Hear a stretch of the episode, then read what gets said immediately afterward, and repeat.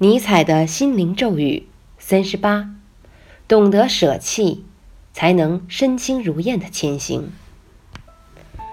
人生苦短，死亡甚至可能在傍晚时分悄然降临，所以我们能做些什么的机会只有当下。要在有限的时间里做成些什么，就不得不离开些什么，舍弃些什么。然而，我们并不需要烦恼究竟该舍弃什么。在你努力行动的时候，不需要的东西会自然而然地离开你，就好像枯黄的树叶会从枝头飘落一般。